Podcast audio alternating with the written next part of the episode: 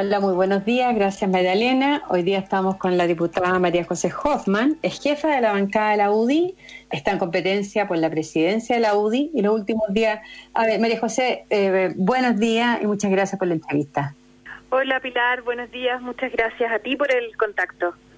María José, la hemos oído como perdiendo la paciencia con el gobierno en sus últimas declaraciones, o al menos muy desafectada. El día que los diputados aprobaron el retiro del 10%, el segundo usted anunció que la relación de esta bancada va a cambiar con el gobierno.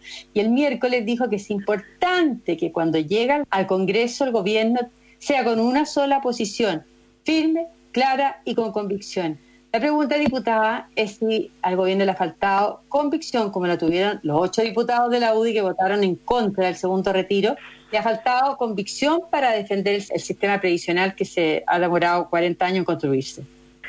A ver, Pilar, lo primero es que yo creo que no hay no ha habido tanta conciencia de entender que nosotros somos minoría en el Congreso y que por lo tanto eh, yo entiendo que el Congreso tenga que eh, hacer todo el esfuerzo necesario por generar acuerdo en materias tan importantes, eh, en este caso en materia de, como de pensiones, y, que además fueron la causa de alguna manera de, supuestamente, o por lo menos la causa que más se repetía en el atentado social del año pasado.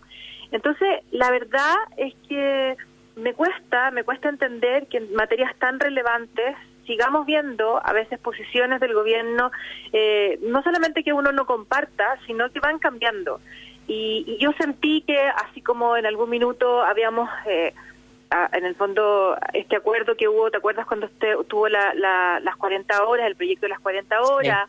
Luego el, gobierno presenta un proyecto de 41 horas, después los problemas que tuvimos en pensiones, después el tema del postnatal, que no que no se podía, se termina se termina accediendo. Entonces, eso había una, mm, un análisis muy profundo de que tenía que cambiar.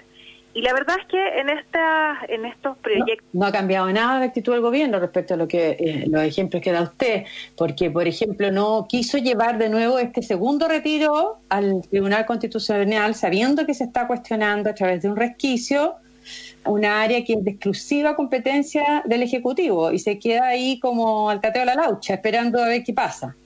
Bueno, eh, la verdad es que yo comparto ese análisis porque efectivamente nosotros le pedimos al gobierno en su minuto, no tenía que ver con ordenar las bancadas, eso es otro problema que es mucho más profundo y que hay que solucionar. Y en eso la reunión que tuvimos ayer con el ministro Delgado tiene que ver con eso, cómo no, no es solamente en qué posiciones estamos, sino que nosotros necesitamos un gobierno que llegue al Congreso con una posición clara, que no tenga miedo a los costos, que compartamos los costos, nosotros tenemos la obligación de votar bien y en base a nuestras convicciones, pero también reconozcamos que es importante que en esto jugar de memoria o con mayor complicidad con el gobierno. Entonces, eso es lo que e, este proyecto reveló eh, nuevamente una ausencia eh, de convicción en materias tan relevantes. Y no quiero responsabilizar a ningún ministro Pilar, porque esto ha sido eh, yo te diría que el único que puede de alguna forma ordenar esto es, el propio presidente. Yo creo que pasa un poco por ahí. Pero la postura del presidente ha sido en el fondo que ustedes paguen los costos y él se queda tomando palco. Eh, que es lo que vimos con el, con el segundo retiro, porque ya parece imposible que lo lleve al Tribunal Constitucional después de la mayoría abrumadora con que fue aprobado, aunque, aunque él tenga los instrumentos para defender la institucionalidad que es el Tribunal Constitucional. Mire, no sé si ha sido con intención, pero ha sido sí un poco con los resultados que, que hemos tenido en las votaciones, porque a pesar de que el gobierno no tiene una tremenda votación, eh, efectivamente para nosotros también ha sido muy difícil. Es muy difícil, sobre todo cuando tú ves que el populismo no solamente ha calado eh, en la izquierda, sino que también en una parte importante de nuestro sector. Y eso pasa también cuando tenemos debilidades en las convicciones o falta de proyecto común, cuando no tenemos tan claro por qué estamos juntos en Chile Vamos y para dónde vamos. Y yo entiendo que el gobierno y el presidente quieran, en el fondo, en esta última etapa de gobierno, eh, terminar bien, es parte, obviamente, es, muy entendible, pero para nosotros más relevante que eso es nuestro proyecto político que queremos proyectar hacia adelante. Y eso es lo que yo siento que ha faltado y de hecho creo que Rodrigo Delgado lo leyó bastante bien con esta propuesta que nos hace de, de hacernos más parte en las decisiones, porque cuando nosotros le vamos a pedir al presidente Pilar, por ejemplo, que presente un proyecto, una ley corta en el tema de los de los enfermos terminales, que nos parece súper razonable, que estaba en la reforma larga, uno también pide que sea oportunamente y no que se metan con un proyecto inconstitucional como fue lo que terminó pasando. Entonces, necesitamos jugar más de memoria, nos queda un año completo, todavía un año y medio de gobierno, hay una responsabilidad gigante, yo creo que armó un buen comité político, pero eso tiene que traducirse en buenos resultados. Y al menos desde la bancada de diputados y podría incluso hablar desde el resto de la bancada, hay un eh, grado importante de desafección que tenemos que buscar el camino para poder revertirlo. ¿Y esa desafección o sentir que lo están haciendo ustedes, los diputados, pagar los costos, motivó a muchos UDI, eh, que fue sorprendente que así ocurriera, votó la mayoría a favor del retiro, ¿lo motivó a votar a favor del segundo retiro? Hay varias razones. Eh, y eh, si bien el gobierno ha ofrecido varias, eh, en el fondo, fórmulas como el bono COVID, el IFE 1, el IFE clase media, el subsidio a la contratación, o sea, aquí había un esfuerzo, no es justo decir que no se ha hecho nada, obvio que no, pero frente a un proyecto tan popular que además está en el corazón de nuestras ideas, que es decirle a la gente, sus ahorros son suyos. O sea, reconozcamos que al menos... para la Pascua como está ofreciendo Pamela Giles, que dice que espera que la plata le llegue para la Navidad. Bueno, claro, pero pero en el fondo lo que también dice eh, y que reconoce, porque acuérdate que Pamela Giles probablemente antes de este de esta, de esta crisis eh, decía que eh, eran del Estado y por eso había tanto interés incluso en expropiarlo, porque la gente pensaba, incluso no tenía tan, tan claro que fuera de las AFP Pilar. Entonces, al final se va, hay una Mira, hay, hay varios factores. Esta, esta votación es bastante multifactorial. Eh, hay cosas muy internas, unas cosas más pequeñas, otras cosas justificadas, pero, pero lo que no puede, puede pasar que se vayan es que nos a, a eh, o sea, que tengan miedo al, a, la, a, la, a la ciudadanía porque se quieren reelegir, entonces están abrazando causas populistas que les aseguran un reconocimiento. No, yo creo que es injusto eh, encerrar a todos en un mismo saco. Hay distintas razones, hay desafecciones eh, puntuales en algunos parlamentarios, también hay miedo y hay, y hay que reconocerlo. Y a lo mejor la gente que nos está escuchando no sabe que muchos parlamentarios andan con eh, en el fondo con un PPI, con un funcionario de, la Policía de Investigaciones, porque estamos con amenazas de muerte, con FUNA, eh, eso yo diría que es un factor bastante más humano, no justifica, pero pero creo, quiero que se entienda el contexto. Otro porque simplemente se rindieron al populismo, y eso también es cierto.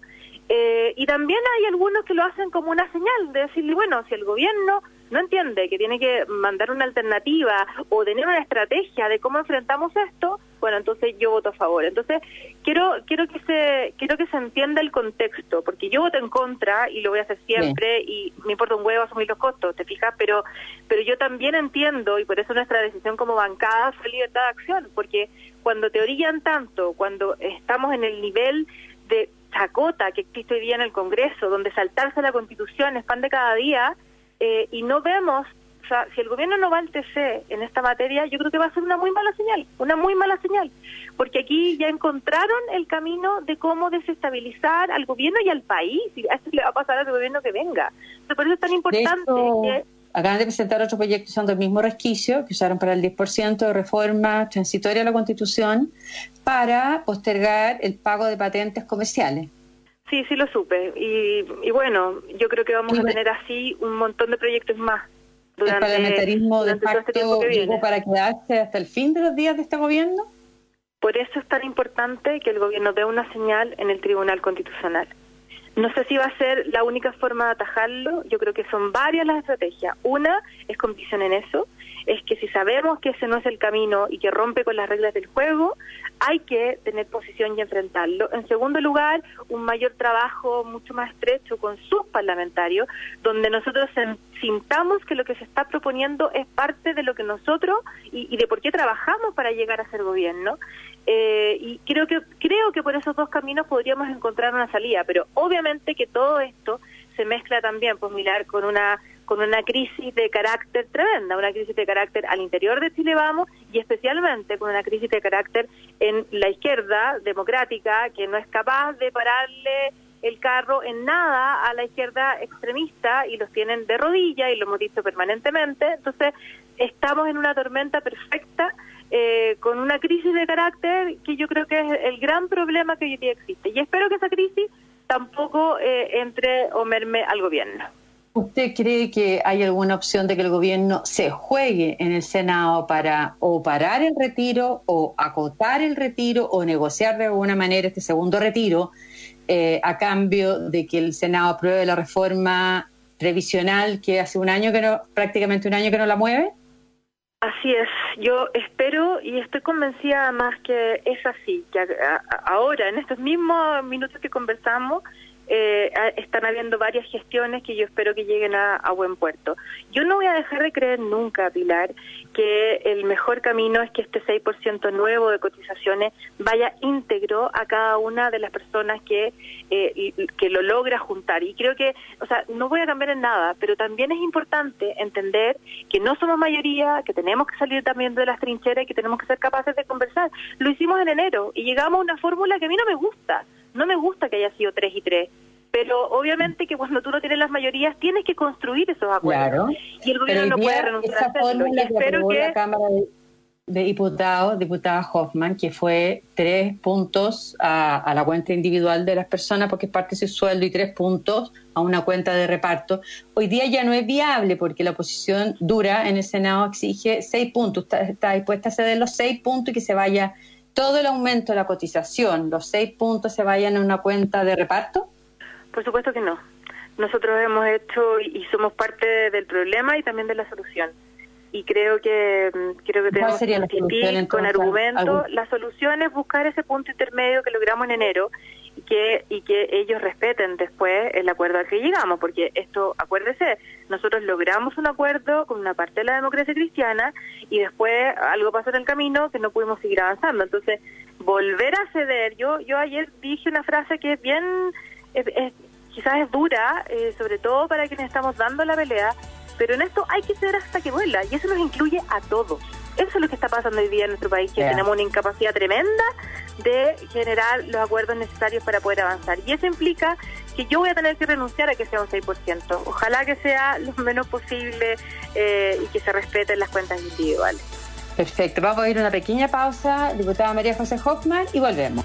Continuamos la entrevista entonces con la jefa de bancada de los diputados UDI, la diputada María José Hoffman. Eh, diputada, ¿qué responsabilidad cree que tienen también en este nuevo populismo transversal al que se ha sumado la derecha eh, Joaquín Lavín y el ex senador Mario Desborde en lograr que la derecha se plegara a esta segunda medida eh, del retiro que, según calculan, va a costarle al fisco 10 mil millones de dólares entre tener que financiar completamente las pensiones básicas solidarias y por los impuestos que va a dejar de recibir el APD.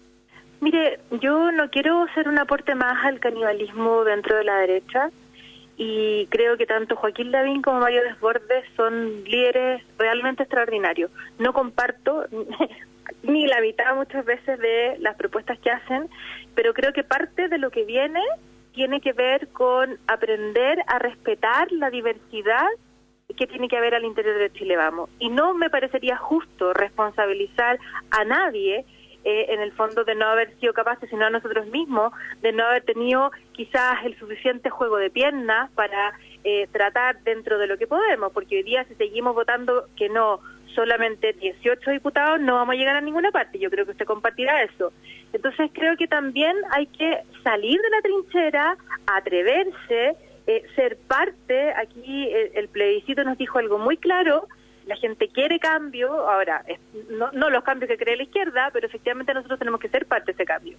Y usted me ha nombrado dos liderazgos que yo creo que son un aporte y que, y, y, que tenemos que terminar con este canibalismo eh, interno. Y además porque creo que no, creo que no hay responsables, creo que fue una un conjunto, una tormenta perfecta que se fue dando para que nosotros, en el fondo, eh, terminara pasando lo que pasó con el primer 10%. Pero aquí yo en eso soy bien eh, clara en decirle que no me parece responsabilizar a nadie, sino a nosotros mismos y a quienes estamos gobernando. Diputada, usted cuando habla que el gobierno tiene que tener convicciones, ¿está viendo convicciones usted en estos liderazgos de derecha? Estoy viendo convicciones distintas a las mías, pero sí estoy viendo convicciones. Estoy viendo que también hay un aporte importante. Que tiene, que tiene en sus manos un, un proyecto para un tercer retiro. Y hay dos senadores UDI que ya dijeron que van a apoyar el segundo retiro. ¿A qué cree usted que está conduciendo la derecha plegándose a estos requerimientos populistas de, lo que antes nosotros decíamos que era de la izquierda, pero resulta que ahora es de la, de la ex nueva mayoría, de la izquierda y de la derecha? ¿A qué está conduciendo esto? Que va a haber un tercer retiro y que finalmente la plata que va a quedar se va a nacionalizar, como decía el diputado Macaya. Bueno, yo creo que hay un temor importante en eso y que tiene bastante sentido con todo el espectáculo que hemos visto en el Congreso.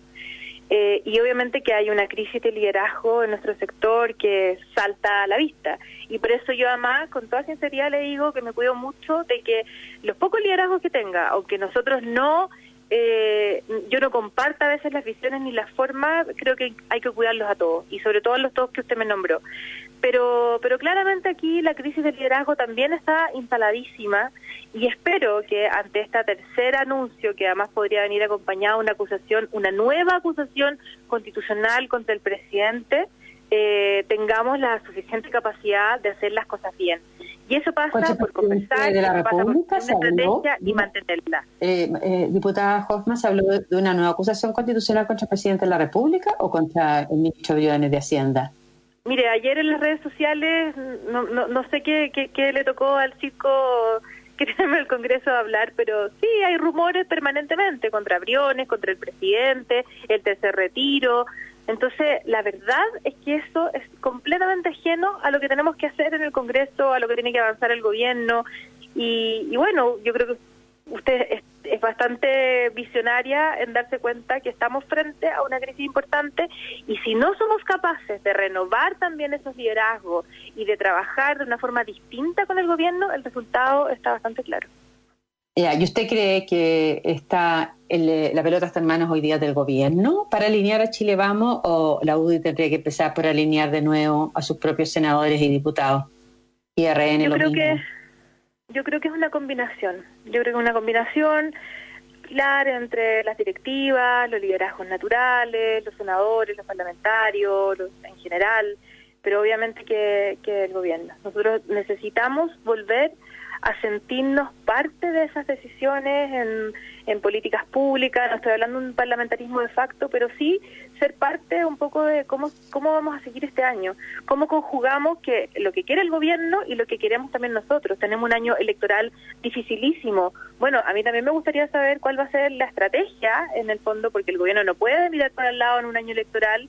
Hay varios eh, ministros o subsecretarios que están pensando en salir también a, eventualmente a la constituyente o alguna elección. Y bueno, creo que también es parte de la conversación que tenemos que tener internamente para enfrentar un año unidos. Va a ser difícil, pero no podemos renunciar a hacer el intento y para eso se va a necesitar mucha, mucha generosidad y también mucha convicción y ganas de, y ganas de seguir juntos. esa es la primera pregunta que hay que hacerse, Pilar. ¿Hay ganas de seguir, juntos? ¿Para qué? Pero ustedes cuando le plantean esto al presidente, ¿qué les dice el presidente? Que, que compartan los costos, que se pongan de acuerdo en qué liderazgos van a destacar, en cómo van a tratar de, mejorar la posición electoral de los diputados, pero también de las personas que salgan del gobierno. ¿Qué les dice el presidente? No, pregúntele a él, pues no me haga ventilar conversaciones privadas. Pero, el, presidente se está salvando solo o, o, no le resultan los planes para, para salir con junto con los parlamentarios, con los parlamentarios que lo llevaron a la presidencia, tratar de salir bien, de terminar el, gobierno bien. Yo creo que hay una mayor conciencia por parte del presidente, sobre todo con este gabinete eh, donde hay claramente un recambio generacional, eh, varios que han estado en el Congreso, creo que el aporte del nuevo ministro del Interior va a ser importante con la mirada municipal también, de sintonizar y saber eh, poner en escena las cosas que hace el gobierno. Eh, y yo creo que hay una mayor preocupación, pero nos hemos seguido pegando estos guatatazos que tenemos que eh, ir frenando. Y en eso, bueno, a mí me parecía que ese día la votación era importante marcar el punto y yo creo que ha generado el efecto un poco esperado, que esperamos se concrete, Pilar, en, en, no solamente en un cambio de actitud, sino que tiene que ver con eh, tener una mirada, de, tener unidad de propósito. RN, la UDI, Evópoli, tenemos proyectos distintos. Eh, y, eso está bien, pero lo que no tenemos hoy día es unidad de propósito. Y eso, en un año electoral, eh, además, con, con la institucionalidad bien viene un poquito cuestionada, creo que vale pegarse eh, tiempos importantes de conversar, de hacia dónde vamos y, y sobre todo en, el proceso que viene, yo creo que hemos, como sector tenemos que salir de la trinchera. Yo no quiero ir, o sea, yo no voy a ir a la constituyente, pero no quiero que sea un proceso donde solo vayamos como sector a defender, tenemos que instalar temas también, tenemos que ser parte de lo que viene. Quizá uno de repente dice, chuta, hay cosas como que uno sentía que estaban consensuadas y no ha sido así. Hoy día los consensos se rompieron y la derecha, la UDI, los tres partidos de Chile Vamos, tenemos que salir a dar esa pelea de las ideas con mucha fuerza y no solamente ir a defender se acabó defender la estantería, Pilar, sostener la estantería, seguir girando cuenta de la Constitución, seguir girando cuenta de eh, la estabilidad del modelo económico, eso se acabó. Si nosotros no estamos unidos, no tenemos un proyecto, yo no sé cuán mal pueda terminar nuestro país y además no va a ser rápido, va a ser de a poquito, que es mucho peor. Eh, usted está en competencia ahora por la presidencia de la UDI. ¿La competencia contra Pablo Longueira va a ser hasta el final o es cierto que están buscando un acuerdo a través del diputado Ramírez, Guillermo Ramírez? Ay, cuénteme, usted no sabía esa vez que no, no, mire, eh, nosotros hemos estado, mire, nosotros, a mí me ha tocado ir en, apoyando las últimas, eh, todas las, en las últimas elecciones, estuve con Javier Macaya, eh, antes con Jaime Del Olio, creo que habría sido importante y hoy día quizás se nota más eh, haber tenido un cambio en ese minuto, pero, mm, pero la verdad es que nosotros hemos tenido siempre, sobre todo, a mí me habría gustado que no, creo que es importante que las, que las elecciones podamos llegar hasta el final, eh, y, creo que en eso la democracia interna le hace bien hoy día al partido, sobre todo cuando hay tanto dirigente que se siente tan abandonado, entre también por el bicho, que no se ha podido viajar, que no, no nos hemos podido juntar tanto, y usted sabe que son políticas importantes. Eh, pero y hemos estado en muchas conversaciones de armar algún conjunto. Pero la verdad es que después de la elección de Pablo, en esto de alguna forma, eh, después de que da su entrevista y todo, él me parece importante además y yo comparto que hoy día hayan elecciones y que lleguemos los dos hasta el final como actualmente podría ser. Perfecto. Eh, diputada María José Hoffman, muchas gracias ¿eh? y que tenga usted un buen fin de semana y que le vaya bien en sus visitas a terreno. Muy bien, estoy desde Concepción hablando con usted, con harta energía, porque nos estamos desplegando. El diputado Macaya anda en Antofagasta, el diputado Ramírez anda en Arica, eh, y hay distintas, hay distintas miradas, perdón, distintas despliegues eh, en el fondo en, hoy día y queremos eh, llegar con un mensaje con la voz de las regiones, con harta mística, con harta fuerza, porque sentimos además que nuestro sector tiene que recuperar la influencia no solo en el gobierno, sino que especialmente en el país. Así que muchas gracias a usted también por el contacto, Pilar. Gracias, diputada. Hasta luego. Y me despido de ustedes también y que tengan un muy buen fin de semana. Gracias, diputada. Chao. Chao, chao.